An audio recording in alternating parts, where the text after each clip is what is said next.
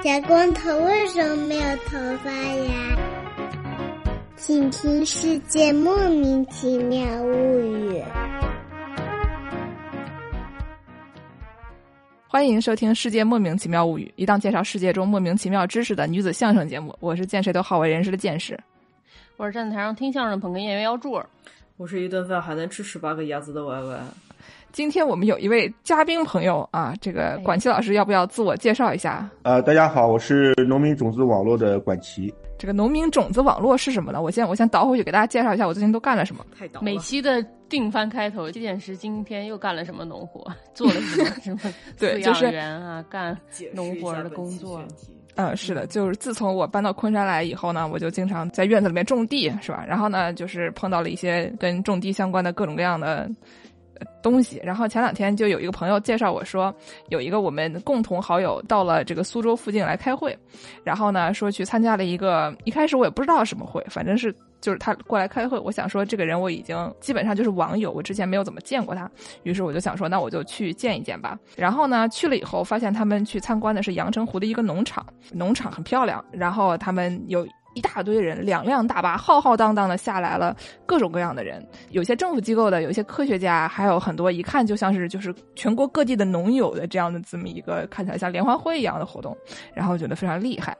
然后在这个活动，他们参观了农场，结束了以后呢，大家又掏出了一堆种子。然后开始互相进行交换，看起来像是那种秘密结社啊，还不知道什么样的那种，看起来就有点就是地下组织的这样的一个活动，看起来非常的。兜帽，然后把这个衣服一拉开，哎，总裁要啊。对，所以说，我我就很好奇啊，我说这个这到底是一个什么样的活动？然后他们还给你做点好吃的，做了什么那个粢饭糕，特别好吃。然后朋友们就跟我讲说啊，这个东西叫做农民种子网络。我想说，种子跟网络之间的关系是我们在英特网上卖种子吗？好像也不是，好像呢是就是一个这种大家交换种子、交换信息、交换就是全国各地的这个农友结合起来的这么一个一个东西。但是它具体是啥呢？这个管校老师毕竟已经在这个行业。深耕了是十年了，要不给我们介绍一下到底什么是农民种子网络？对，您自我介绍一下呗。嗯，好的，我我是管齐，就是农民种子网络是我现在工作的呃单位，它是一个社会公益组织，是我们实际上已经成立十年了。他参加的那个活动是我们十周年的年会，啊，这个就是十年前我们成立的一个社会公益组织，主要就是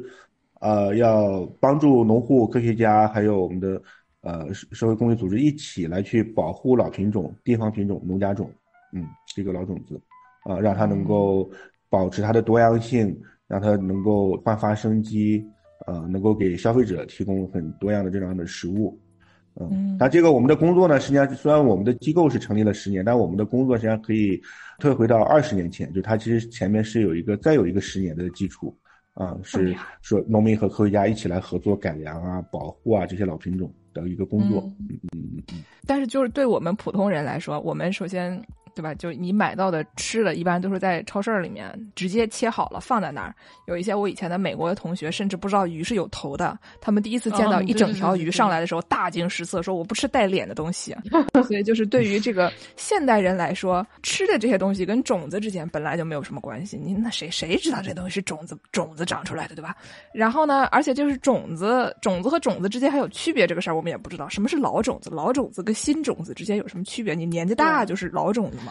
对，什么是老种子？首先，呃，老种子其实讲起来就是说，看它的概念就很直观的概念，就是说它就是老的。那那个老有多老呢？这个其实没有定论的。就说如果从科学上，它是没有定义的，严格的定义。但是我们之间有一个，它都是一些习惯的叫法。它就比较严格的叫法是叫地方品种，就它有一个地方性，比如它就是上海青浦区的，它这个原来是在这个地这个地方一直种的。当地的农户一直就在种这个品种，那也也一直在食用这个品种。那比如在比如说江苏昆山，它有一个自己当地的，但这是地方品种，或者说呢还有另外一个名字呢，就叫农家种。农家种就是在农民手里面保存下来的种子，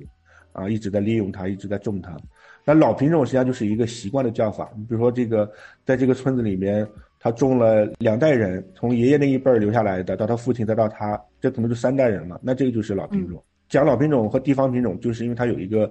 不不管是在空间上还是时间上，它有一个适应性。嗯，它在这个农户的手里面一代一代的，或者说就在当地，它跟当地的这个生态啊、气候啊、环境啊就已经融为一体了，就就比较能适应。会强调这这些方面的特征。嗯，前两天管清老师去录了一个纯农业节目啊，咱们咱们中国播客界也是有纯农业节目了，叫叫这个 团力结构。然后我就听他们就讲说，互相换了种子，然后中间有一些东西种出来就不好吃，说是也是朋友给的，就是本地的他亲戚好像是姥爷给的种子，种出来就很好吃。但是有一个更远处的朋友给他的这个种子，跟他说很好啊，然后结果种出来就并不好吃。然后他们就讨论说，哦，原来是因为这个种子。他他不是本地的，他是别的地方过来的，然后他在这里就不是很适应，他就在这里觉得这个哪哪都不对啊。对，它其实有个风土的概念，就是风和土啊，就这就是讲这个种子，它它的基因跟它的外部环境，它实际上是有这种协同进化的这种作用的。嗯嗯，你可能换了一个地方，它就种不出那个味道了，甚至说。都有可能结不出来，因为我们跟农户说，你要从其他地方引种的话，你一开始你要先谨慎一点，你不要弄那么多，很有可能你种不出来。比如我们之前就发生过，我们第二届年会的时候，河南的一个小伙子，他从云南，他引了一个玉米的品种，那个那个品种在云南就种的很好，但到了他河南之后，他就长了三米多高，但是就是不结棒子。这个你你其实就损损失惨重了，是吧？三米多高可还行，三阿哥又长高了的概念。对对。哎呀，还有一个就是我。关于这个老种子的问题，然后我还上上网去搜了一下，因为你一般就是在英语语境里面搜老种子这个东西，他们都叫 heirloom，叫做传家宝，然后他们会定义说是一个大概五十年以上的，就传统上来会说是五十年以上的这个比较稳定的这种种子就叫传家宝，它总得有一个数吧？你说我传了两代，两代是多少嘛？大概就是他们认为是这样。然后呢，他还在里面会强调说啊，传家宝种子它跟什么杂交的啊，跟转基因的。这些东西都不一样，而且它跟这个授粉也有关系。比如说，它是自然授粉，是那个蜜蜂啊这些或者风吹的，然后让它们授粉，那是花开了以后可以授粉；还是人工的，人工的就是比如说我在家里种番茄，然后我隔壁阿姨啊翻墙过来跟我讲说：“哎，我跟你讲啊，你这个番茄啊，等它等它开花了以后，你得拿个棉签在这个上面蘸蘸，那个上面蘸蘸，不然它结不了果子。所以这个就不是靠蜜蜂，对吧？这个就是靠靠人工。但是我现在目前为止还没有。”还没有这么去做，因为发现我们这儿蜜蜂太多了。我打算就是让他们先试试，不行我再再 人工授粉。对，但是这种人工授粉的就不算老种子嘛？就是没有老种子是以前人专门培育出来的嘛？也有的吧？人工授粉其实它可以也可以有老种子，因为它就是说自然界里面你正常来讲的话，它授粉方式有有这么几种，一种就是说它自花授粉的，嗯嗯，这种是一种作物。那比如说像这个水稻、小麦。这些它其实都是自花授粉的作物，那玉米呢，就是叫开放授粉作物，它就是说它那个花它都是开放的，它可以跟其他的株去授粉，那最后它结出来这个果实。但实际上它其实没有一个特别严格的说，像就是说像水稻，我们虽然说它是自花授粉的，但其实它也有异花授粉的那个概率，比如说百分之五，只是比较低一些。那它其实在这里面，它相当于一个光谱，就是严格的自花授粉和严格的。呃，异花授粉中间它还有很多类型，比如说长异花呀这种，那按照它的概率它是会有区分的。这个就就是说很专业的，比如很多蔬菜都是这样的，它可能是百分之七十，可能百分之六十，还没有说就一定是只是严格的自花或或者异花，有这样的一个分类。但是这里面呢，就是说，比如说自花授粉呢，它像水稻、小麦，那我们很多种了之后，你第二年长出来留下来的种子，它实际上它是可以继续种的。嗯，对，嗯，对，那像玉米呢？你它是说，如果你你是杂交了之后，因为杂交它是用的是亲本的杂交，就是相当于它要有一个父母、一个父本、一个母本。这个父本和母本呢，它都是纯的，就是它非常纯。纯完了之后再给它杂，就杂交，就是刚刚说我给它把的那个雄蕊啊、雌株啊这样给它一这样，是那个花粉一授，最后它生产出来的就非常的纯。那这个它的产量呀、性状都比较好，它的表现都很很整齐。那这个种子你接下来第二代你再去种的时候，它就没有那么好了，它的产量可能就没有那么高了。这个时候你一代一代的种它，它最后它就就没办法用了，就是从实用的这个价值上来讲，它就没办法用了。那这个时候怎么办呢？就是说你还是得回到那个父本和母本，你再重新的去生产它，把它生产出来，再给它杂，一年一年杂，每年都要杂。这个其实还挺耗这个功夫的。所以，但是这个东西你做出来之后，它还是能留种的，只不过他的意思就是说，他我把它的副本和母本同时都给留下来了，只是说我每年都需要这一步去帮它砸人工来去收精。嗯，就是这个我搜的时候，它有一种说法是，如果你是不是这种人工的靠两个品种培育出来的这种杂交的品种的话，就是你要是一个上一代老种子什么的，上一代下来了以后，你再下一代拿这个种子种出来是一模一样的。这个它有一个词儿叫做 true to type，、就是你这个类型它是种出来的种子，它还是这个类型，它是一样的。然后呢，杂交出来的它就不是 true to type 了，因为你种出来这玩意儿，它跟上一代的就长得就是不一样的了。它也不是不存在，但是它长出来的这个东西可能就跟没有之前的那些性状啊什么东西的，所以就是本来它配的就是，比如说它的什么抗药性或抗虫性，就是各种各样的这种有比较适合量产的那些特点。但是你如果拿这玩意儿的种子种出来的话，因为刚才讲了它。势必不可能是把爸妈的都带上，所以它就会变得不一样，就不是 true to type。但是如果你能种出稳定的这种一直能够产生 true to type 的后代的这种种子的话，那它流传久了也是可以称为老种子的。应该可以，可以，可以的，嗯，可以，嗯嗯。因为只有像玉米这种，它是呃比较特别一点、复杂一点，嗯因为它是开放授粉的，所以它如果是正常你不去人工干预它的话，它的开放授粉产生的这个种子就是这个刚刚说的传家宝的品种。嗯嗯，就是说，如果你把父本和母本同时保留，我每一年我都有时间和精力去给它做杂交，那这个每一年你都能生产你的亲本，保留你的亲本的话，这个其实做出来的杂交品种也可以是叫老品种，因为只是说只要费一点功夫就可以了。嗯，那杂交跟转基因有什么区别啊？杂交它实际上还是在说田间啊，这个就是在孟德尔那个层面上，那 那个几百年前的那个那个豌豆啊，水平，对吧？豌豆，转基因就是在基因层面了。嗯比如说有一个基因编辑啊，或者剪辑啊，然后把一个片段，就是其他的作物的，甚至说动物的真菌啊什么转移进去，给它嫁接上，在基因这个层面、分子层面。嗯，那所以这样的转基因的东西，其实你如果它能稳定的传下去的话，它理论上也可以，就是从概念上它也可以是老种子了。啊、对，但是比较遗憾的是说它没有办法传下去，它就是说它每一次它都要通过这种剪辑，它是不能留种的。嗯，哦，懂了嗯懂了，而且呢，就是孟德尔这个层面呢，就是农户还可以自己做的，对，但是你像基因剪辑这个，就只有科学家在实验室才能做。嗯。蒙，德尔这个当然也可以在动森里做，我们没有少在游戏里面玩那个就配怎么配蓝玫瑰那种事儿，稳定吗，你稳定吗。不不不好说，不好说，别问了。哦，没挺稳定的。你蓝玫瑰和蓝玫瑰之间就只要砸的够，对，就你看这个这个就是游戏玩的很多，但是没有种过地的朋友。这就是玩是很懂。我也没有地啊，我只有游戏啊。我还有一个问题啊，就是一般呃，我前两天跟一个在澳大利亚的朋友讨论说，我跟他讲说，我从这个阳澄湖的农场啊搞了一些番茄苗，他们就非常的热情跟我说，哎，我们这儿番茄特别好吃，来了，赶紧大家苗回去。然后我就开开心心的把这些番茄苗种下了。从澳大利亚弄回来的，啊，不是不是不是啊哎，阳澄湖弄过来的啊，我开过去才半个小时是。在什么违法的边缘哦，突然觉得在违法的边缘了啊！没有没有，是他问我说你这个品种是什么品种？这玩意儿是不是那个传家宝品种？因为他们他说澳大利亚有很多番茄嘛，就是他就觉得只有传家宝的特别好吃，普通的那种超市里面买的番茄呢就没有那么好吃没。番茄味。然后我就想到一个问题啊，就是这个好吃是为什么？它有机吗？还是说它自己有一些什么特色？就是为什么传家宝的品种能比这些一般超市里买买的品种更好吃？呃，因为传家宝，刚刚我们刚刚说了，传家宝它其实那个定义就是说五十年以上嘛，但实际上嗯是在国外，它其实是一个家庭农场的概念。嗯就比如它是，实际上它是就是一般都是讲说是二战之后，国外有很多家庭农场，那这个家庭农场它自己留了一些品种，就一直在留，就有点像我们刚刚说的，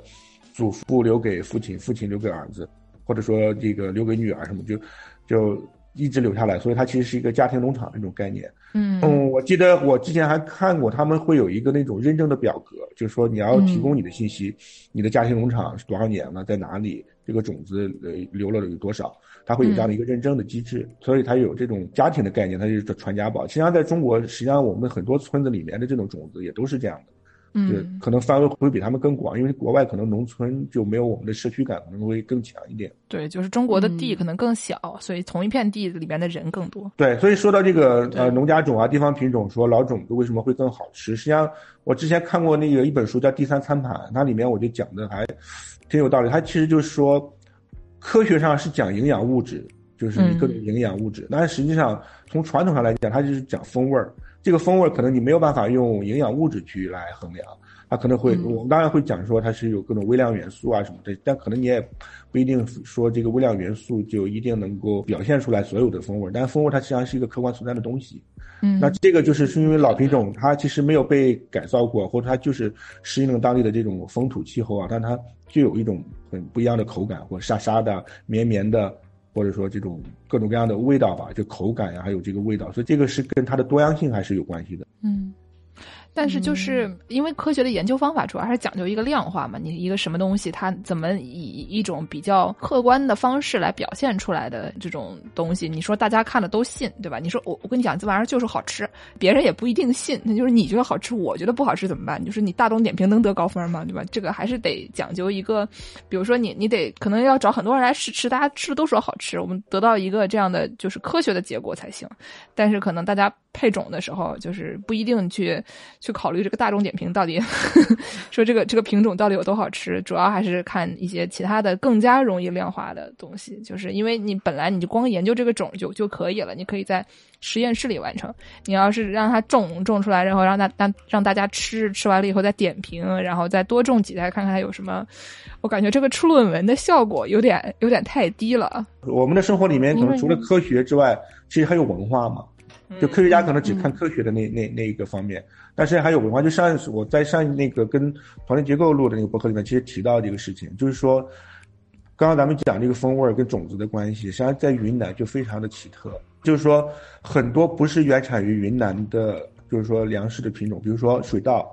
还有土豆，还有这个玉米。其实你看，它可能都不是最早起源于这个云南的，像这个马铃薯跟呃玉米都是南美洲的，中美嗯中南美洲的。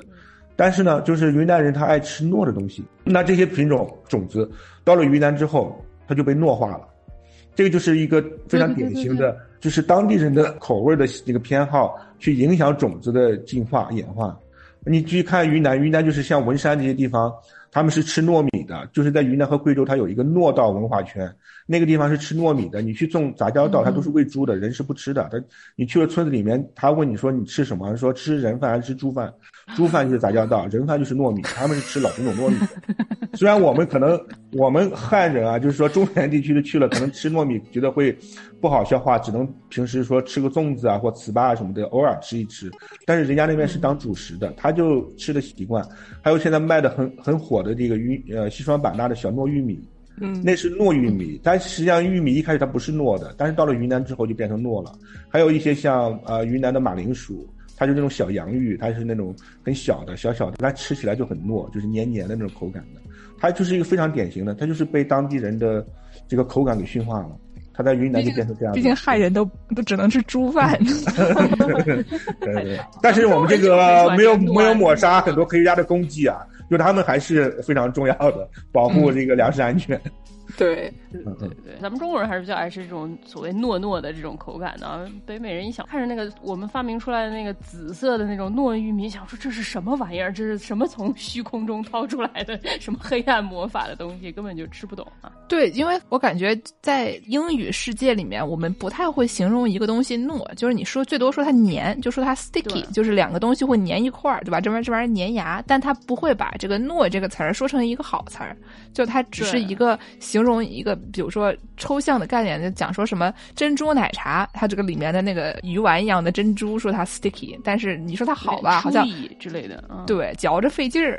但是它不会太多从这种口感上面描述它们到底有什么区别。就是中国人好像，就比如说你讲番茄，一讲就是说什么你是那种脆的还是什么沙的这种沙瓤的，嗯，对。然后我觉得这这些有吗？我其实我也不太知道。你们记得超市里面会说这个这个一个吃的有更多描述这种口感吗？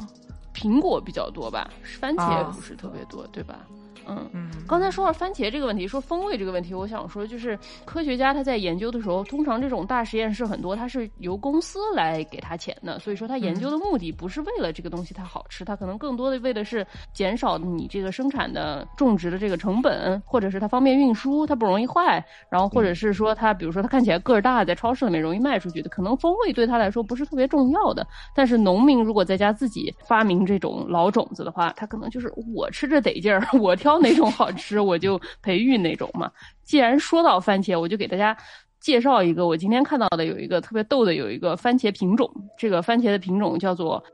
Mortgage Lifter Radiator Charlie's Tomato。这叫什么呢？叫做 房贷粉碎机。然后说这个散热器查理的番茄，这个东西是一个现在在美国的这种种子超市里面，你还是能买到这个番茄的种子。超市里买的那种番茄，你一般把它打开，它里面有点像橘子一样，它是一半一半的那种，看起来对吧？嗯你把它切成一个角一个角炒鸡蛋的时候，你看着它是一半一半，它一个只有一个大的中空，然后完了之后是两层，中间有一层空。这个番茄它是好像很多层，它有非常非常多的这个小洞在里面，你把它切开来，它这个横截面就像是一个大的棒棒糖还是什么一样，内部结构非常的复杂。嗯然后这个番茄也非常的大。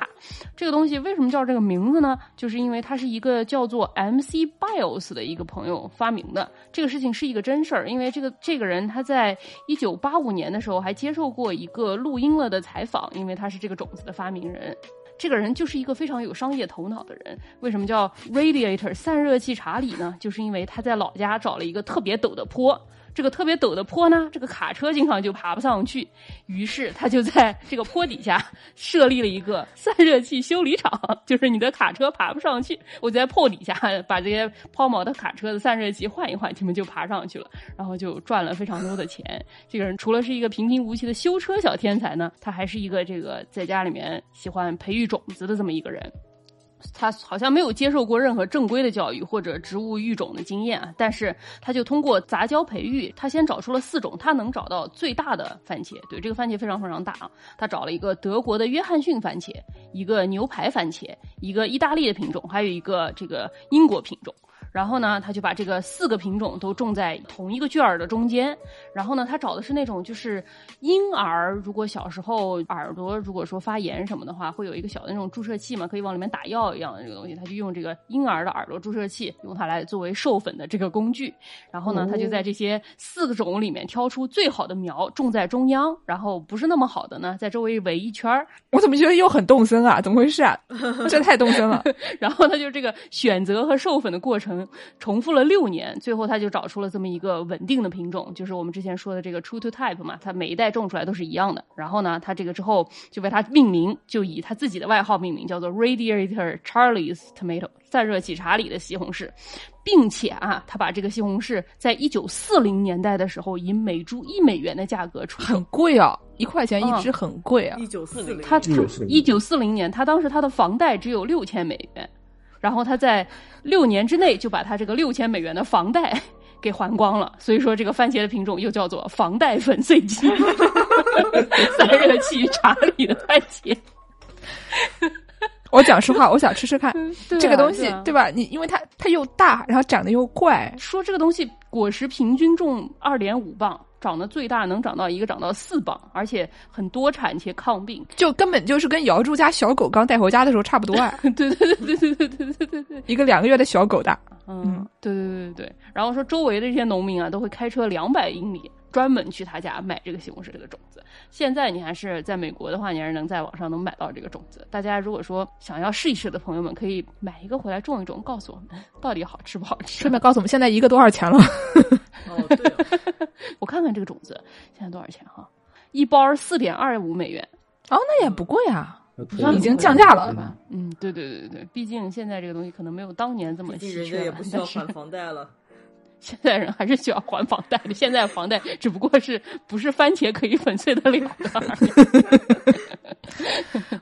对，下面就是想说说刚才讲到说这个农户种的种子和科学家种的种子，他们两个追求的东西非常不一样。然后我就想说，除了口味以外，还有什么在他们这两拨人他们追求特别不一样这方面还有什么例子没有？因为最开始农民种子网络不是说最早的时候是想让科学家和农户一起来培育种子嘛？因为肯定是之前有过多的差异了，导致大家觉得说这个事儿进行不下去了，我们是得让大家一起来做种子嘛，对吧？嗯，嗯，首先得说好，科学家也是分好的科学家和那个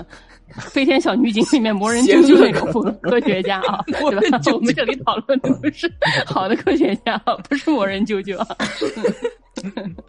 其实说到刚刚说的那个西红柿，对，像像我们在内内蒙啊，就原来还见过一种西红柿叫贼不偷，嗯，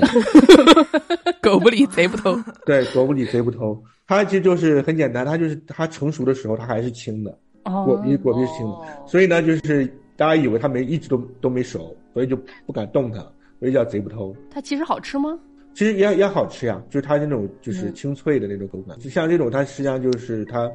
是另外的，它果皮的这种质量，它有非常独特的特性。但说那个种子，还有另外就是刚刚说那个文化，就科学家可能很多时候他就是看定量的分析啊、产量啊、抗性这些方面，就这些是他能够掌控的。但实际上呢，就是在我们村子里面，在很多比如说像西南地区，包括甚至现在像江浙沪也有这样的，那就是文化，甚至包括宗教仪式。它都是跟这个种老种子是有关系的，它就是必须要用到呃老的品种，比如说有些嫁女儿呀，或者说就是要做、做仪式，就是要用一个老的品种的水稻，包括像我们在这个呃浙江的像良渚啊跟桐乡，就嘉兴那一片杭州，那他们有些老太太他们是拜佛的嘛，就跟自己的姐妹要要有一个有一个圈子是要拜佛的，要念佛，那那个念佛他就是要种一个老品种的小麦，他这个小麦他种的也不多，因为现在也没有地了。地也不多了嘛，但他就种那么一点点，每年都留下来，弄那个小麦的秸秆给它绑起来，那他们念佛的时候就会用这个秸秆，就是小麦秆，那是给念佛用的。他会讲究，就是普通小麦还不行，还专门就是家里种的这一些吗？还是说他们就是种惯了，只是一种习俗？对，种惯了就是一种习惯。但是你其实也可以设想一个场景，比如说这些老太太，她们去念佛的时候，在他们那个社交圈，他会讲。但如果他要讲说，哎，我今年拿过来这个麦秆，说亩产八百多斤，你会觉得很奇怪，就没有任何意义。佛祖说你已经变质了，对吧？我们的爱情已经被物质变呃，反过来如果说这个是我二十年一直都留下来，那可能对于这个神灵啊，对于佛祖，他是可能是敬重的，是吧？一直坚持在土地上去去留种。嗯，就我觉得，因为信佛，或者说就是在宗教仪式的这个角度来讲，这个东西跟你有联系是非常重要的。你不能带别人念佛，对吧？就是那个佛得认识你，知道你是谁。那你拿的这个你家地上种的你家的这个小麦，那肯定是跟你这个人有有联系的。你要是拿一个亩产八百多斤，然后什么瑞士人发明的一个小麦，那就没有任何意义了，别念了，没什么意义了。对，我们经常说这就是一种心意，这个事儿。今天说这个拜佛这个事儿，它真的是一种心意，讲究的就是一种心意。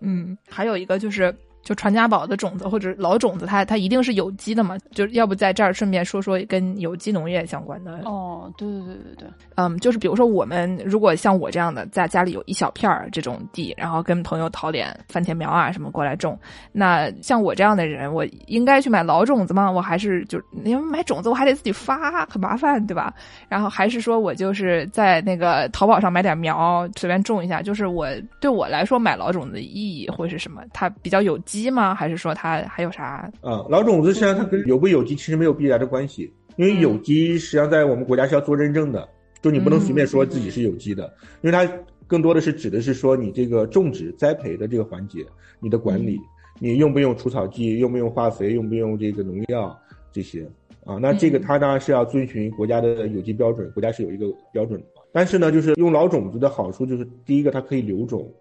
第二个就是它可以溯源。可能我不知道你们知道不知道，就是市场买的很多的种子，像玉米、小麦啊，包括一些蔬菜，它实际上是包衣的。哦，对，这个还挺重要的。是是，什么是包衣的？包衣就是它做了化学处理，比如说防腐或者是防虫的处理，它外面是有一层。你现在去市场买这个玉米种子，你玉米我们一般看到一般正常的颜色是那种越白或发黄的偏黄的，对吧？你现在买回来的那个种子，打开那个袋子，你就发现是非常红的。就是外面它加了这个化学药剂。这样的话，你播下去之后呢，像有些喇喇菇啊、什么这些虫子啊、地老虎什么，就是它不会吃了，因为有毒嘛。但是呢，它对土壤是有破坏的。这个时候你说，我如果是一个有机的农场主，我买了这个包衣的种子，我把它种下去，但实际上你说这个环节里面你能讲它是有机吗？实际上也没有。但是呢，现在就有一个问题，就是我们的国家的有机标准里面对于种子这一块实际上是不做强制要求的。嗯，所以其实它对土壤还是有对环境还是有破坏的，就是包衣这个这个事情。对，就是如果你想要用一种比较环保的方式、比较有机的方式来种你的这个种子，然后你一路上都是做了一些比较好的措施，你也没有用什么杀虫剂啊什么的，结果你的种子从零开始，它本身就是带有这些就是化学药剂的，那你就这个后面就有点前功尽弃的意味了，因为你这个土地本身就已经受到了比较大的伤害了。然后，而且这个包衣这个事儿，我在去种子网络见到这些人之前，我根本就没听说过。当然，我以前也没有发过种子了，但是就是我也不知道有这么个事儿。好像隐隐约约，你这么一说，我好像有印象见过种子是不同颜色儿，觉得挺奇怪的。但是，嗯，对，就不是有意识的知道这件事情吧？嗯嗯。见识，既然说到这个，你给我们这些城里人啊，这个梦想着去见识家给他当耗材、帮他种地的这些 城里的这些耗材们，说一说，你这个种子买回来怎么发呀？还要发呀？我也不太会啊。我之前我只能见过我邻居阿姨发，所以我等会儿说完了以后，让管琪老师帮我再纠正一下。就是它应该是你得放在比如说一个小盆里面，然后你给它放在一个比较湿润的，然后可能给你盖个膜什么的，在也不能有有阳光直射，在这种比较松软的土质里面培育。然后具体这个土得是什么土，我也不是很确定，因为我没有发过。我只是看邻居阿姨发，然后呢，你等它那个长大了以后，长成一个比较茁壮的苗了以后，你才能给它分开，然后放到你的那个种植盆里面，让它们之间有比较大的株距，不然的话，它们的根缠在一起，它就长不高嘛。嗯，所以说就是这个发的过程，我也不是很知道哈，帮帮我。这个其实你问我，我也不太清楚，但是我建议大家就是来找自己附近的有机农场，或者说生态的这些农场，包括说一些阿姨呀，他们可能会。会很懂这些，因为不同的作物、不同的这个品种，它可能发芽的这个方式还不一样，就对于温度的要求、湿度的要求。啊，对于土质的要求，对，就是反正一般来说，就跟那个发豆芽可能差不多。就是我我知道的大概也就是，比如说你有一个，先是你拿这个种子放在温水里面稍微泡一泡，给它泡的软一点，然后让它吸水，然后呢把它放在那个啊，我们小时候你在那个什么实验室里面也做过类似的东西，把它盖个湿抹布，呃湿湿的纱布，或者是那种蘸湿纸那种。因为我之前种香菜。对，虽然我不吃香菜，但是我种香菜，然后后来才知道，就是如果香菜你不一开始发芽，然后你直接种的话，它其实需要很长时间才能破，才能发苗。就但是你发一下，基本上一周就能发发苗，就是基本上用什么水啊，然后控制一下湿度啊，控制一下温度啊，然后就是让它先发出来，然后再种。对我刚刚讲的好像漏掉一点，就是你先是把这个泡了，放在纸巾上面，让它在这个二十五到三十度左右的这种有受到控制的这种环境里面发芽。它是只要有了芽点以后，你就可以放在盆里了。然后有放在盆里了以后，就是旁边有土嘛，你在这个盆里让它再长出苗了以后，你再给它移植到更大的盆里面，或者移植到土里面。大概是这个样子，但是因为它有不同的类型嘛，比如说你你拿豆子，什么红豆、绿豆、什么黄豆这种东西发，可能是一种方法。然后你要是树什么的，它可能就不一样了，因为比如说我现在临时在网上搜啊，说什么 桂花、冬青、珊瑚树这些东西，你就得白天二十五到三十度，晚上保持低温，然后呢十到十八度，然后要反复进行十到二十天才可以促进发芽。哎呦，这么麻烦。然后呢，还有一些低温催芽法，说是什么。核桃、银杏这些东西，要先把它包裹进湿润的沙里面，握成球状，以容器包装好，置入冰箱中。然后呢，这个两到三天以后解除休眠，它就可以发芽了。就是它自己是在你要模仿一个它在这个现实生活中发芽的环境。如果你把它种在不对的地方的话，它可能就是要等到那个节气它才发芽。然后，如果你是这个想要让它早点发芽，你就只能模仿一个这样的环境。我猜就是核桃、银杏什么东西，它都可能是要等到冬天吧。对，像豆子就是可以直接播到地里面啊，啊，那就就不用育苗了。像我们一般吃的像辣椒啊、茄子呀，这些都是要提前育苗，黄瓜呀这些。其实大家以后可以，如果去农场，比如去露营的时候，可以。可以留心一下，就是这个农场里面有没有育苗棚，可以去他们的棚里面去看一看。嗯，而且你育出来的苗什么时候种也不一样。我上次买了一批苗，我买了番茄、嗯茄子、黄瓜，还有呃辣椒。这个是春天的时候，早春的时候。然后我种下去了以后，番茄长得贼好，好到就是没多久我就开始把旁边那些编织修掉，因为它它这个本来这个东西它是长在自然环境里面，它是那种不是很高，然后往旁边长的，它有很多枝杈，它是其实也不结果子，它就是长很多叶子嘛，它是矮矮的。所以呢，人人类想要多吃点番茄的话，它你就得把这个底下可能十公分左右的那些边杈给剪掉，让它往上长。嗯嗯，然后还得给它支一个支个小木棍儿放在旁边，让它不会倒下。所以就这几个番茄长贼好，那番茄已经开始已经有果了，我都吓死了。我想这才这才几天，对吧？就是一般人类都得过到三十多岁才生孩子，这这兄弟你看他，嗯，然后呢，辣椒也不错，辣椒也开花了。呃，现在不行的就是这个黄瓜，黄瓜就是完全是一坨。就是黄瓜那个苗，它多大还是多大。它虽然长出了一朵花，但是就是那几个苗都开了一朵花，但是还是一脸非常疲软的样子。我也不知道它到底怎么回事。还有这个茄子是真的是没有动静，我就不知道。然后呢，我前两天去了种子店，就是我本来想说看种子店有没有卖一个小木棍给我插那，省得我再出去砍柴了。然后就发现砍柴，不是我，我就比如说我那个院子里面掉下来的桂花树的那个杈，我给它剪一剪，然后插在那个番茄苗旁边。我就那天正好溜达到那儿，我就去问，他们那儿是没有的。但是呢，他就跟我讲说，我们这儿现在番茄已经不卖了，辣椒勉勉强强，现在主要是卖这个黄瓜和茄子啊。然后我就意识到，说我种早了。就是它不发是正常的，因为它那个这个没到这个时候。比如说你每一个地方种这些东西可能都不一样嘛，但是就是如果是一个比较熟悉的种了好几年的朋友，就知道在这个地段什么时候应该种什么东西，其实也是很好玩的。嗯，而且种子好像是可以活很久的吧？就如果你不发它的话，它可以活特别特别久，很多年以后再发，好像很厉害。嗯，对我之前听他们讲说，好像很多留种子都是弄一个什么小袋挂在房梁上。一般大家都是怎么留种的？留种不一样嘛，就是说它其实主要是看温度和湿度这两个指标。嗯，就从科学家的角度，它会有一个公式来计算的。啊、就你保存的这个条件，就它的活力啊、发芽率啊，是跟它的温度和湿度是有一个关系的。嗯，就可能你超过了，就比如说这个温度和湿度，它它的活力活性就下降了。嗯，那一般就是上次种子网络的一些农友朋友们，他们有一些说他们是怎么留种的，有没有什么不同的例子之类的？呃，有，你比如说像有些像在西南地区啊，他们是住那种木楞房嘛，那他们那边的条件就是可能没有那么好了。但是呢，他们就会有一些自己的传统的一些土办法，他把这个种子收完之后，他放在那个房梁上面，但因为它下面它是有那种灶的，就是像我们那种土灶的，它每天都在生火，而且它有烟，这个烟一上去呢，就可以帮助它防虫，因为有烟嘛，就把虫子给熏死了。那另外那个烟也是干燥的，它就是防止这个呃发霉发潮。这个种子，他们就是用这种土办法挂在房梁上面，是跟他们建筑的结构是也是有关系的。它下面是土灶，上面是房梁，嗯就是那个烟可以通过那个气孔往上排，是这样。嗯嗯另外就其实大部分就是，如果你你有条件，就是说我们现在在做一个工作呢，是说我们希望很多农户他们在村子里面能够有一个种子银行。这个种子银行就有点像国家是有基因库的，像基因库，现在中国农科院在北京啊这种地方，它是冷冻式保存的，就是放在相当于一个大冰箱里面、大冰柜里面，它把这个温度跟湿度调节到就是他觉得最合适的那个数值，那就可以一直冷就是保存下去，比如保存几十年、三五十年都没有问题。嗯。但是，一般的农户呢，他可能没有这种条件，或者我们自己的农场，这个时候呢，就是说只要保证说，哎，它的这个温度稍微干燥一点，或者你加一点这个放在瓶子里面，你加一点干燥剂，就是让它吸吸水，不至于那么潮，不至于发霉就可以了。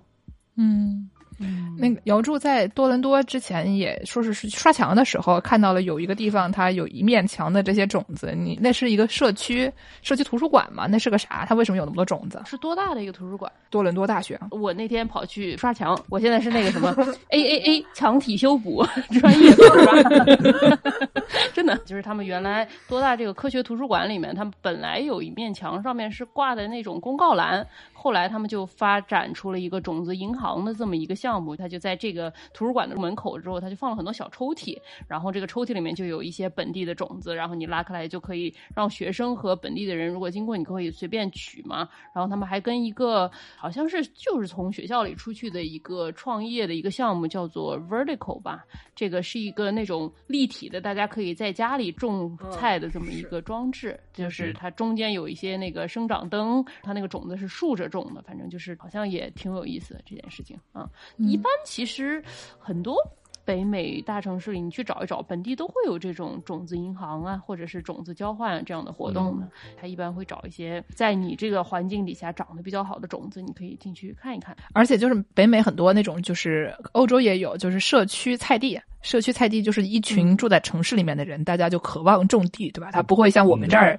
昆山的这个隔壁邻居阿姨一样，要翻墙进来种你家地啊，就是看你家空着种你家地，对。但是他们也会有一块地专门就给大家用来种种各种各样的什么蔬菜水果，然后变成了一个那种社区交流的地方。在这种地方呢，他们也会提供一些种子啊什么，就大家会交换嘛，就跟那个种子网络其实做的事情挺类似的。外国人特别爱种那个 herbs，就是爱种香料。就是香料这个玩意儿，因为一直长嘛，你每次用的也不多，你就掐一点回来吃，所以大家都很爱在家种嘛。我今天看它这个种子银行的分类，它有什么水果蔬菜，然后有这个。豆子类的花花草草，要么就是这个香料类的这个东西。我发现刚才有两两个问题啊。首先，这个为什么要种 herbs？为什么要种香草？是因为这个东西它得打尖儿，它不打尖儿它就不长，所以你一直吃它就一直长。这个东西是一个那种循环，对吧？就是你你要是不吃，它就在那等着你，等着你吃它。然后你一直哎，它开始长了，所以是一个那种你越吃越觉得这个东西它有活力的一种一种东西。所以就是你一方面它你需要它，另外一方面你就觉得好像哎这。个东西我们俩中间还能形成一些互动，还挺好玩的。特别是罗勒，还有一个就是种花我发现我最近也开始种花了。大家听一听，我觉得我们这个主播团队逐渐步入中老年之后的，生活就是就见师种花，然后我们下次就拿着这个手机 app 去扫，说这是什么花？见师今天又种了什么花？给大家 report。对，然后见师就成了一个，我把这个花拿在这个头顶上给我拍一张，拿在脸边上你再给我拍一张，然后再把它举起来你再给我拍一张。见师明年生日礼物送。他个大围巾，我们三个人一起举着大围巾拍照，好吧？集活儿那个，呃，然后然后我朋友们就跟我讲说，种花不用农药很难，因为它，呃，怎么说呢？你你种蔬菜，它会出现的问题，感觉不如种花的多。然后就很经常就是你种个花上来就是红蜘蛛，因为你想让它开很多花，这种其实还不是非常自然的一种行为嘛。而且还有一些，比如说种绣球，你会搞得像那种石蕊试纸一样给它调色儿，就是那个绣球种出来都是红的。但是如果你给它，你要让它种出什么蓝的、紫的，你就得给它放各种什么什么铝呀、什么铁呀这种乱七八糟的东西，把这个是对调酸碱度的吗？是的。是的，我上次去温哥华的时候，发现温哥华满地都是那种瓦蓝瓦蓝的绣球花，我以为是本地的问题。那可能就是本身土和雨水的问题。所以就是还有在这方面，感觉你需要需要的农药比较多。所以我现在发现，我很庆幸我的蔬菜都种在种植盆里，一方面不会被狗咬，而且就是它也可以跟其他那些土分开嘛。当然还是要看地方哦。就是我以前住洛杉矶那个周围出门小区里，那种人家门口隔壁就种着天堂鸟。我妈说这花在中国卖好几十块钱一只，怎么满地都是？洛杉矶就没人管这种地，长出来天堂鸟一大簇 什么的，就是有一种这是一个什么神奇的地方？仙人掌种不动长三层楼高，然后上面长着那个仙人掌果，可以随便摘着吃。我上次去那个新墨西哥的时候也大为震撼，我觉得这个地方就沙漠地带就是不一样，怎么长出来的东西这么奇怪？对，嗯，那我们接下来说一说这个农民种子网络这样的活动到底能有什么好玩的事情吧？因为我上次去了这个岳峰岛的农场以后，大家都在叽叽喳喳讨论一些前两天在各个农户朋友那里听来的有趣的故事，比如说其中有一个小学保安的故事，我觉得听起来好像非常有意思。这个故事是那个是我们在广西，在钦州有个村子叫三江湾，这实际上是一个北部湾的一个小的渔村。但现在呢，它也是一个景区了。嗯，好像之前有一个电影是在那边拍的吧？但那个电影好像我都没看过，挺老的，叫《海峡》，是一个应该是可能六七十年代拍的电影。它是那边，我们在那边从二零二零年开始，我们有一个工作，是因为它是靠海嘛，那就是要保护一些海洋的物种，然，后啊，包括还有一些就是他们现在就是会出海捕鱼。那我们也知道，现在很多我们吃的这个鱼类的那个种类，其实数量都是下降的。就是过度捕捞。对，那实际上就是过度捕捞对于渔民他们也是有影响的，因为实际上很多现在都是大的那种拖船，包括还有一些用电网啊什么这些，那对于他们这些小的渔民的，就是生活其实是有是有影响的。就他们出海的时候，很多时候是捕不到鱼的，都被那个大的拖船都已经捕走了。因为他们就是在远洋作业。那我们在这个村子呢，就是说是希望说跟这些渔民一起来聊一聊这个事情，就是说咱们这个渔业怎么能够持续，这些本土的这个海洋的物种，像后啊，这怎么能够去保护？那刚好呢，就有一个小学校，我们就觉得说，该从儿童入手，小孩子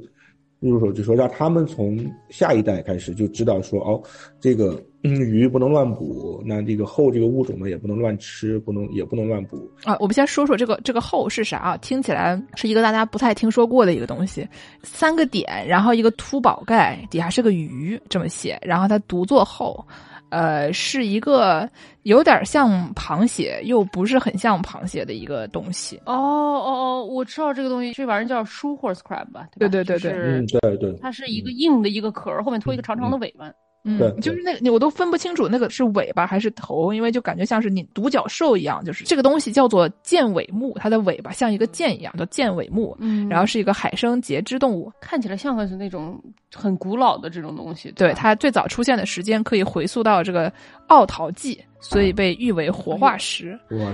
五亿年前，这都不是人类能想象出来的，这个尺度过于大了啊！五亿年前，而且它的血是蓝色的，因为它那个血里面有血清蛋白，嗯。反正就是一个看起来非常上古、非常离奇的一个很厉害的东西。而且就是说它没有鳃，然后是在这个生殖孔后面的枝芽长出来的一种就是呼吸器官，它也不是鳃，所以就是关于这个，比如说它有没有肺啊，啊它是如何呼吸的这些东西，也在科学研究上面也有一些争议。反正因为它非常老嘛，听起来很有意思。在闽南地区还有一些奇怪的文化，因为它管它叫什么夫妻鱼，然后说经常看到一个雌的，一个比较大的一个雌的拖着一个就是小的，就是雄性的这个后，然后他们就两个一起走，所以就是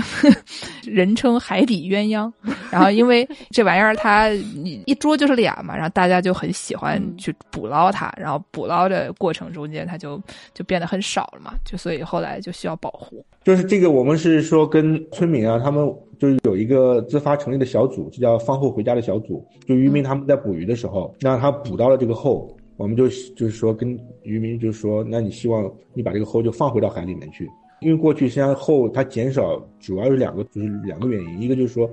就是被人吃了。因为我没有吃过，就是我也不知道到底好不好吃。反正以前就是经常会有人吃，像游客啊什么的。那另外一个就是刚刚说的，它那个血液是蓝色的，它里面有血清蛋白，它是可以做试剂的。就是我们嗯比如说疫苗啊什么这些，它是可以做试剂。那它就是很多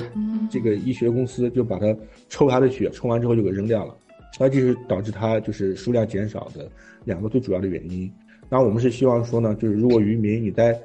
捕鱼的时候，你捕到了后，那就把它放回去，让它回家。嗯，嗯这样就如果可持续。但是我们做这个工作的时候呢，就说是我们是看到说，哎，如果是通过这个小孩子，如果让小孩子有这种意识，他回去会跟他的家长说，因为很多家长其实他们都是在景区里面开民宿的，开这个饭店的，包括他们也都家长会去捕鱼。那如果小孩子有这种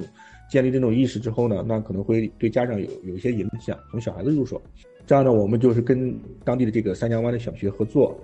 说让他们去保护后。另外，我们也支持他们建了一个科普角，就是把一些海洋生物保护的这些书籍啊什么，就在他们找了一个房间，就是让他们去可以有机会去读这些海洋科普的一些书籍啊，了解这个保护的这个这个意识。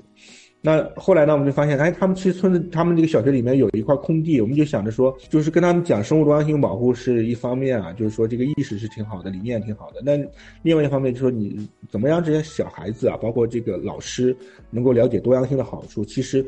从餐桌这一块儿，其实也是一个很好的一个切入点，让他们知道，比如说品种本身就很好，这个其实反而跟他们的生活就更相关。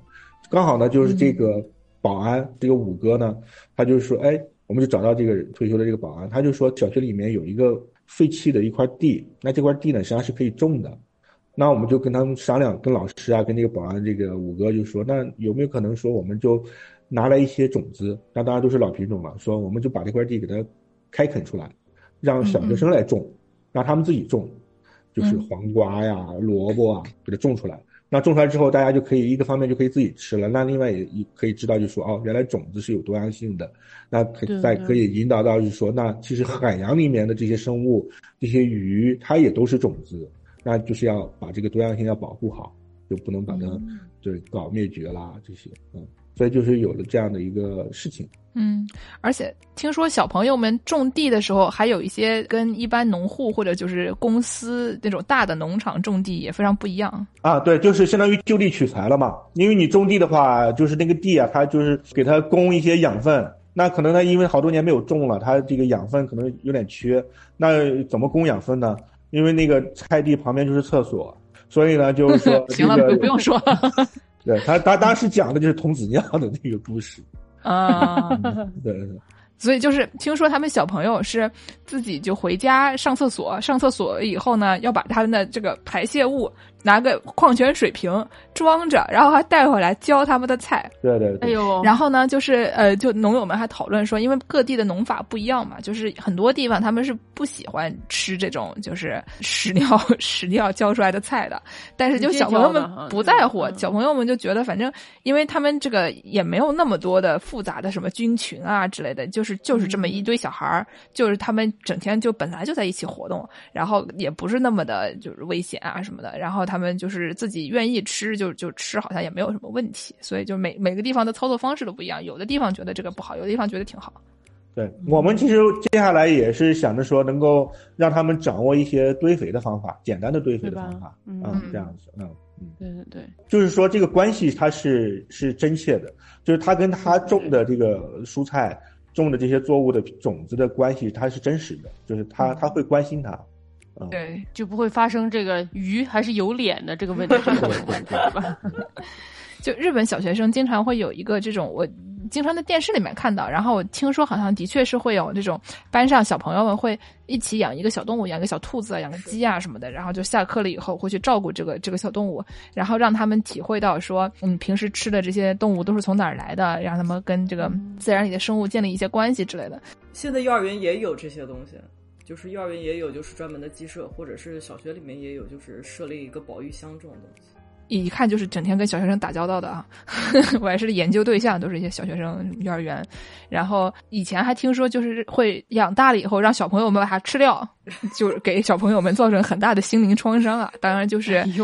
其实也是说，你要是知道你吃的东西都是从哪儿来的，你不要以为这些东西都是什么天上掉下来的，或者超市卖给你，他们他们原来的形态到底是什么样子，他们是不是活生生的动物，小孩都是不知道的。所以就是一方面好像是挺吓人的，另外一方面其实也是有帮助的，因为很多美国小孩他们会整个长大的过程中对这些东西一无所知，然后长大了以后看了一个纪录片，发现坏了，我吃的肉原来都是动物身上长的，当然没有那么夸张，但是就是在这个过程中间，他们这些动物是怎么样生存的，他们是怎么样被喂大的，然后在这个喂大的过程中，可能会有很多就是这种对他们呃虐待或者是对他们非常不好的这个过程，然后就是孩子们都一无所知，然后从此就吓得再也不吃肉了，就感觉比较极端。当然你少吃点肉总是也也是好的，就是相比之下还是比较环保的，但是就是最好不要搞得这么，就是你长到三十多岁，突然一下发现你之前的这个人生的对于世界的理解都是错误的，而这个循序渐进，感觉听起来更更合理一点。我觉得他们那都是故意的。你说这什么牛肉和牛根本就不是有关系的两个词儿，你根本都没有办法联系在一起，它专门就是分开来的。我前两天还听说一个印度教的一个小朋友，什么他奶奶信印度教，但是他们家移来美国之后就不信印度教了。他奶奶会一点点英文，然后他他就跟他奶奶聊天，然后跟他奶奶说，奶奶说我们我们家不吃牛啊，他说我吃牛啊，我不是吃汉堡包吗？然后奶奶说什么？然后这个小朋友就非常生气，就把他爸爸叫进来，说：“爸爸，你给我判判案子，汉堡包是不是牛做的？”爸爸看了他一眼，坚定的说：“不是。”转身就走了。后来这个小朋友就说：“嗯，我困惑了十五年，后来长大才搞清楚，也是会发生的。对，我之前看过一个新闻，说那个重庆那边有些小学，他们每到杀年猪的时候，他在学校里面都会现场就是给那些学生展示的，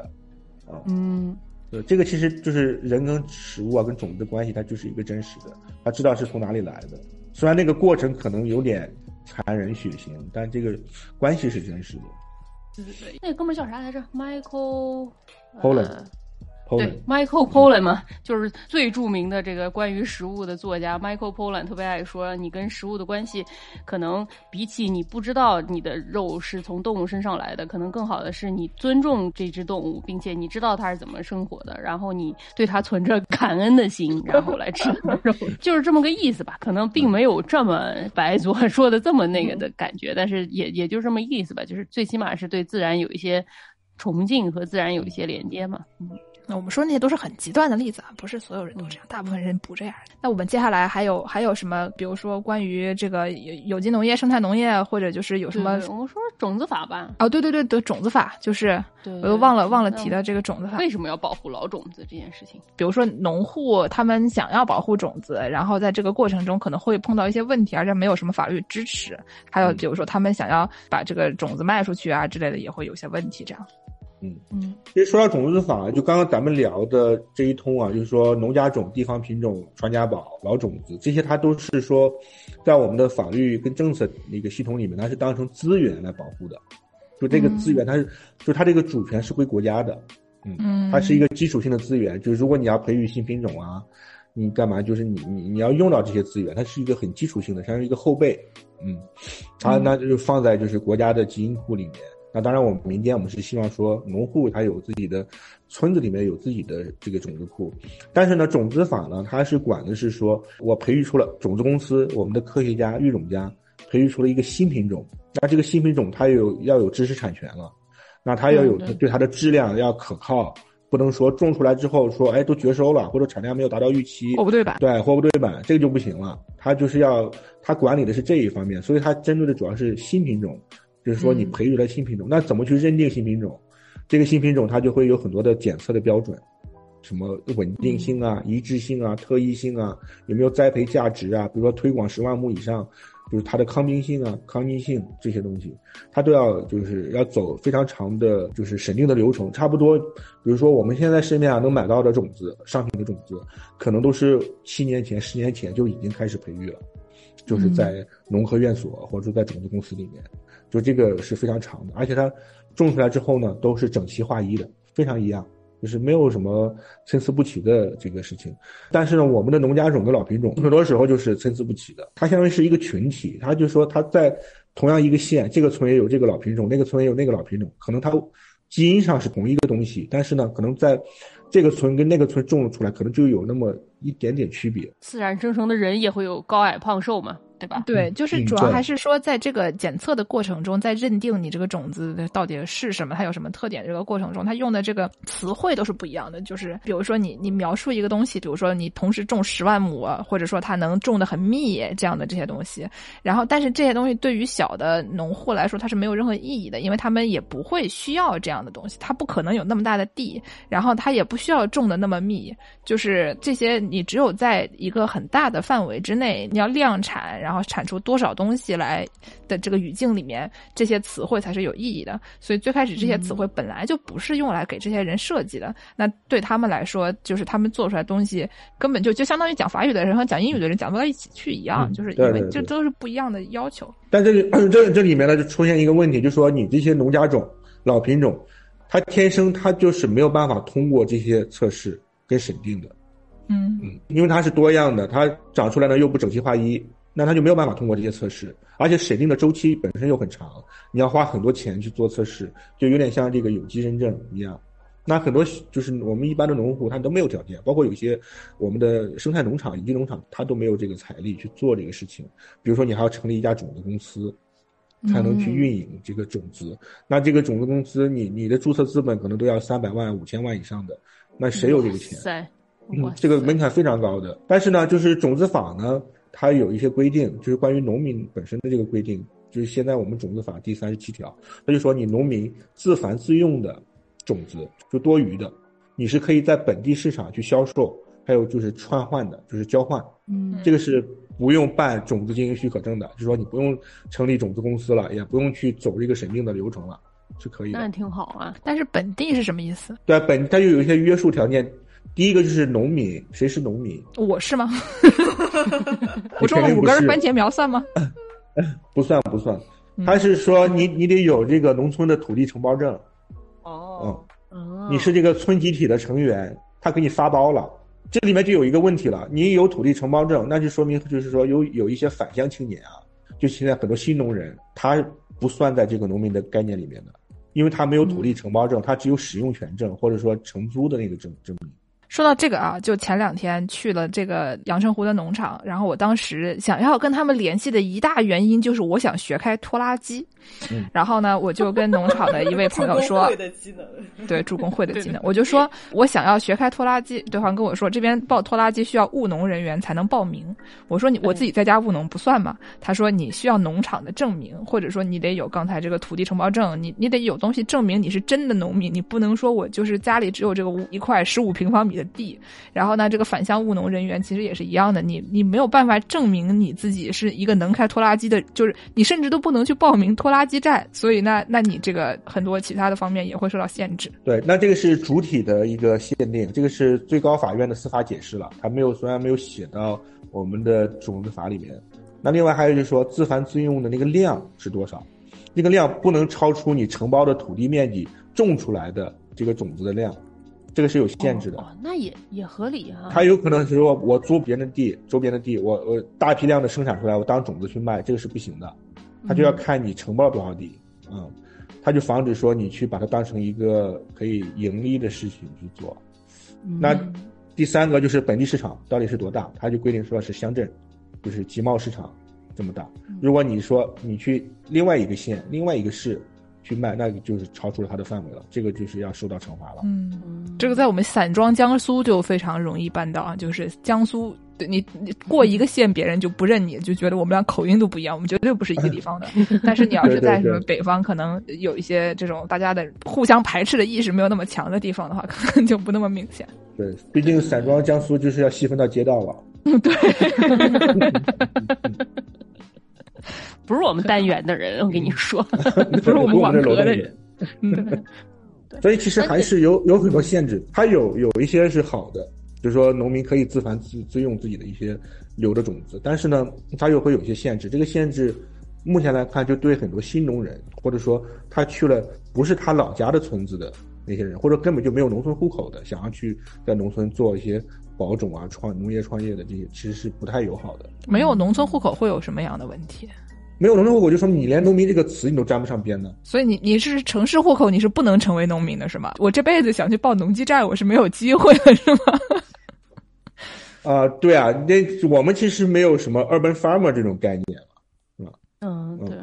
哦，那我搬去乡下，其实我可以试图搞一下。对，你可以试图，但是呢，就是说，如果他真要较真的话，实际上你是较不过他的，嗯，因为他的那个司法解释啊，还有法律就是摆在这个地方，你拿不出土地承包证，对吧？你就是一个城市户口的，你也不是这个村里面村集体的成员。是的，但是说到这个专利法哦，我觉得咱们中国这个听起来对农民还是有一定保证的。我上学的那会儿学环境学的时候，哎，我以前可是一个学过环境的人。在美国有一个特别有争议的案子，就是他那个大家知道，美国的那个什么大豆苗都是被蒙山头这个公司，什么孟山都公司给孟发发明出来的，它的那有一种转基因大豆，基本上是给统治了的。而且这个公司蒙山头是对他所有的大豆种子是有专利权的，他并且在把种子卖给农民的时候，他跟农民是签一份合同，是说你所有人每一年都不许保留种子，必须要每一年都从我这里重新购买。然后就有一个农民，他把他的这个种子保留了之后，他种了第二季，他并没有严格来说，他并没有在第二年种，他只是种了第二季。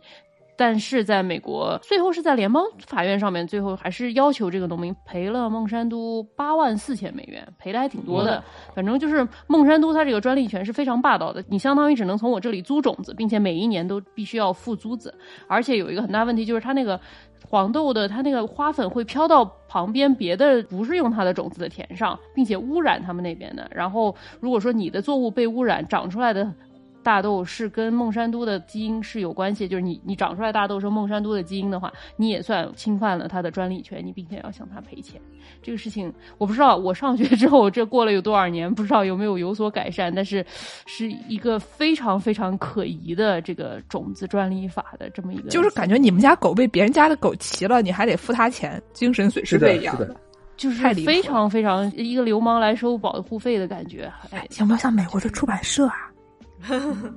卖课本的那些，对啊，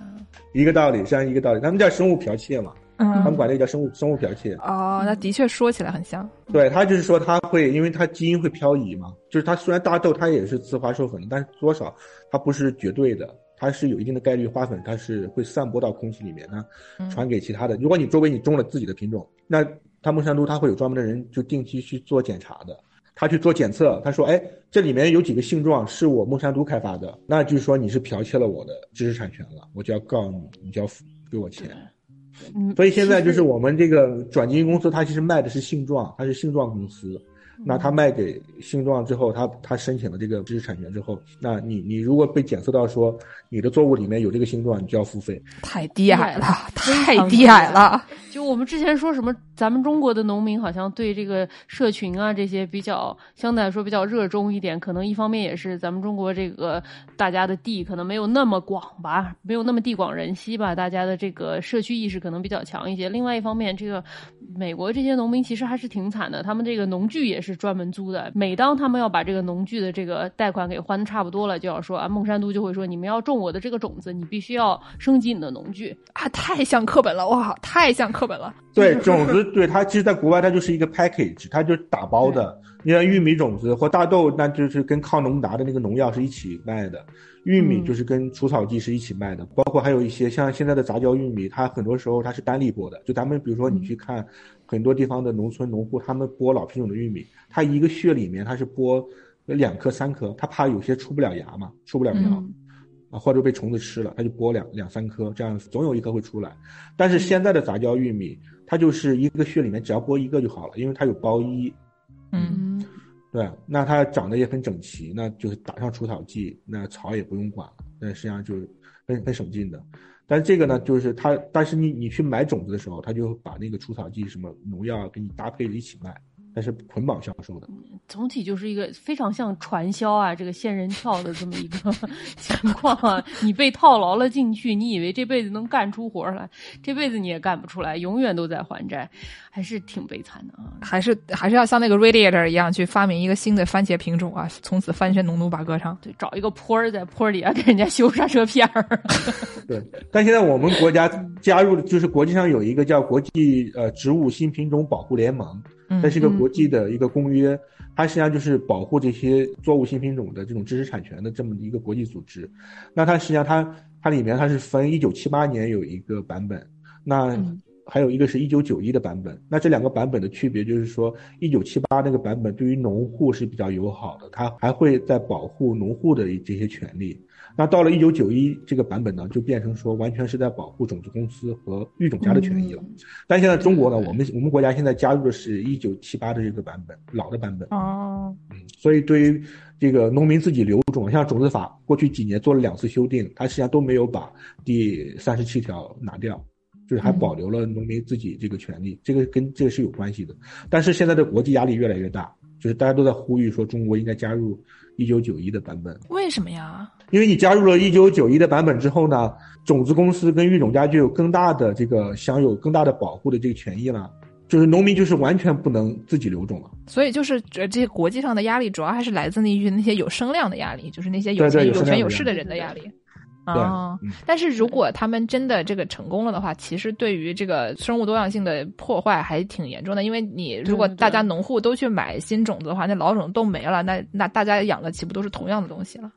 就是是啊，都是很单一的，嗯。嗯，对啊，你你在美国，比如说你开车，它你就看它那个路边上那个田，你是能看见它一排一排一排一排，所有每一棵长得都一样，挺吓人的，还是挺吓人的啊！还是不要加入这个万恶这个东西，对吧？虽虽然我们本台不是一个本台不是一个支持法国人的一个台，但是法国人把这个蒙山都的什么农具啊什么乱七八糟一起烧了，然后整个抵制，让他们滚出法国，还是一种很好的做法。而且你你对吃真真的吃吃看，发现这个法国的面包它就是好吃，那没有办法，对吧？对就是嗯，他们真的很在乎这个农业以及农业的这种在地性的这样的概念。他们吃的东西都是法国人，哪怕像巴黎这种城市，他们的那些农贸市集，大街上、大马路上开那些，他你去问问他，都是这个周边附近的过来卖的，就还是很有这种。你在某某一个小的社区，比如说一个呃巴黎可能有二十多个区嘛，这个区你在这个很小的这个地方就就有点像一个小城市一样。你该去哪个肉店，你去哪个蔬菜店，大家都是互相认识的。他知道你想吃什么，他就是跟你推荐说我们就是最近新上市的是什么东西，它是从哪哪里来的，可能是法国来的，可能是西班牙来的，但是就是他们是一个。特别在乎这个东西的一个人群，所以在法国吃饭，你不像是在中国，你可能上大众点评搜搜说什么地方好吃，或者听这个朋友们传。在法国，你经常看见是哪里法国老太多，你就去哪里，对吧？老本本地老太最喜欢吃那些店，一定是最好吃的，而且它不一定得是法国菜，就什么越南餐馆里面，什么港式餐馆里面，也都是法国老太多的，就是好吃。这帮人啊，嘴挑的不得了。所以说，呃，在这方面，我们要号召大家啊，还是向这个法国老太学习。对，其实整个欧盟在这一块都做的挺好的。嗯，他们现在是说有一个计划，就是说到二零三六年之后，欧盟成员国的所有的有机农业用的种子都必须是有机种子。嗯，就不能包衣呀什么的都得。对，而且是可以溯源的，就是说，包括整个种子培育的过程也是在有机的环境里面培育出来的。嗯嗯。对他们是有一个强制性的要求的，那就是现在是二零，还有十十三年的时间，他们有这样的一个比较有有雄伟的这种计划。嗯，那我们替各位就对有机农业或者对于这个生态农业感兴趣的朋友们再问问：如果我们作为这个城市居民，可能限定一下，比如说在如果比较难说的话，那就江浙沪；不然的话，就是大家城市里面这些居民，如果我们想吃点这种没有那么多农药的，想吃点这个有机的食品，我们咋办呀？我们就是上盒马买吗？没有，就找附近的 有有机农场或者生态农场。因为比如说，如果在江浙沪的话，其实这种农场还是挺多的。嗯，上海。但是他们比如说，他只做这几个品种的吃的，我就只定这几个品种的吃的嘛，就感觉很麻烦。所以就是还是要，就是农场本身也要多样化。可能有些农场它是会有自己的专注专长分工的，那它可能有一些就是说我是以水稻为建长的，那有些可能是蔬菜，有些是说养殖的。那如果我认识的这些农场越多，那可能对于我自己的生活，这个食物的来源可能供应就会更丰富。可能也不能说就就紧着一个农场去掐吧。嗯，就是。搞一个这个那个什么混合 package 对吧？可以从这边收一点，那边收一点，是吧？对。现在这个周边的农场也会做一些那种，尤其是像有小孩的朋友们，可能就可以关注一下，就是那种亲子活动啊之类的。比如说最近樱桃季节，可以去摘樱桃，然后或者他有一些什么其他那种教小朋友认识各种生物的那些活动，都挺好玩的。所以去了可以顺便看看，可以买点什么好吃的，还还挺好。嗯，对，像上海青浦、金山、奉贤。崇明都有很多生态农场或有机农场，他们也也很多也做自然教育。我看他们很多也都是自己留留的种子。嗯，其实主要的原因是你务农不一定挣钱，但是你你让上海人露营一定挣钱，尤其是精致露营。对，所以现在发现了很多类类似这种活动，就大家出去露营的时候，记得就买点玉米回家，也挺好。不是，这不是就是咱们小时候特别流行那个什么农家乐吗？对，就是农家乐。一个概念，只是现代版的这个农家乐的椅子没有以前的好坐了。嗯，我们这个植物的种子我部分，我觉得我们差不多就说到这儿。我觉得今天时间也挺长的了。我最后给大家推荐一个，就是作为人类，你也可以给这个种子库提供一些帮助的一个办法。呼呼吁各位男同胞去捐精啊！不是什么？等一下，怎么怎么跳的有点快？你你说它不是种子库吧？它好像也是一种种子库，就是一种种子库啊，对吧？前两天呢，我有一个朋友跟我说啊，我们在大街上溜达，然后就指着一栋楼跟我说，这个地方就是浙江省人类精子库。然后呢，说我曾经号召我们整个实验室都去这里啊捐献自己的种子，结果呢，整个实验室好像只有一个人过了，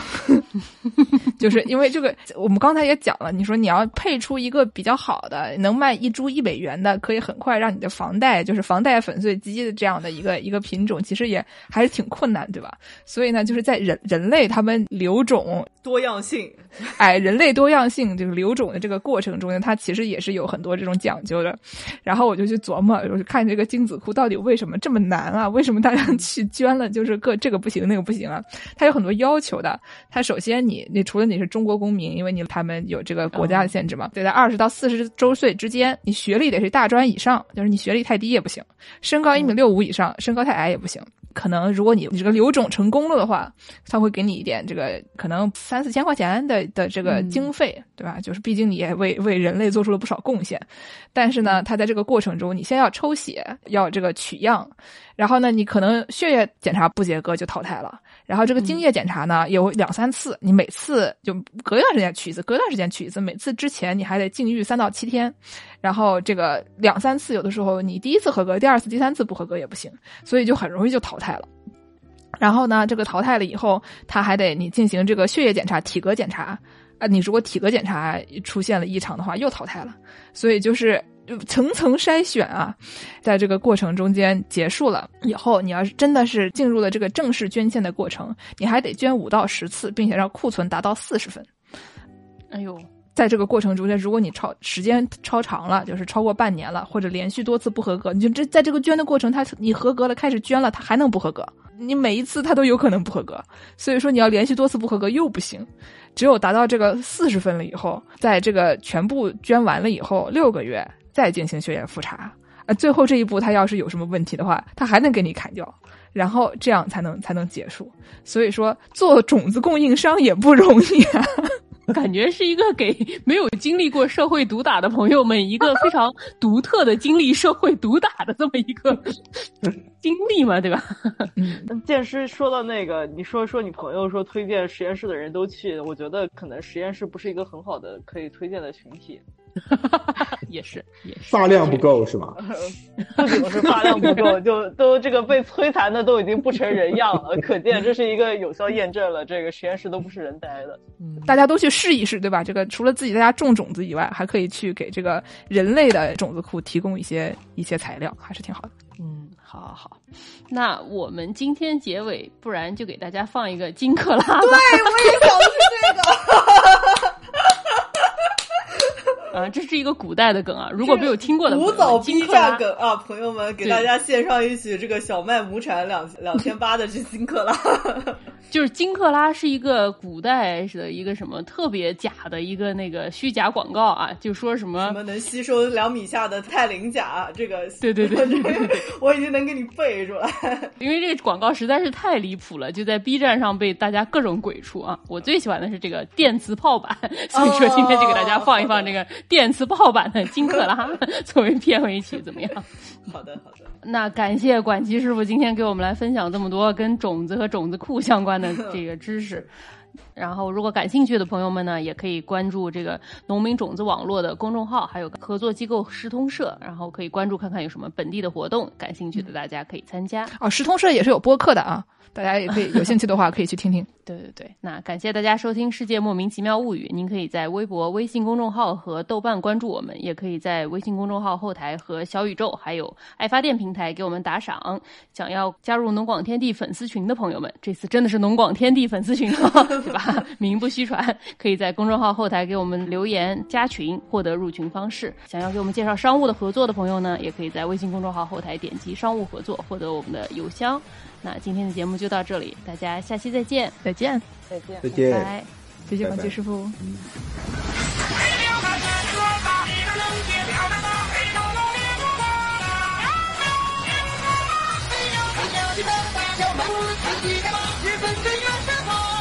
你的荣幸成为也是在你回家的路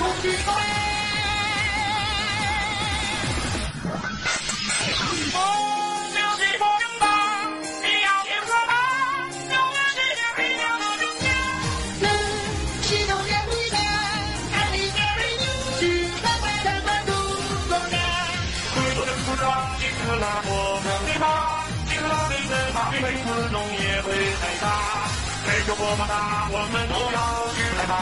听课老民们，日本越想越想。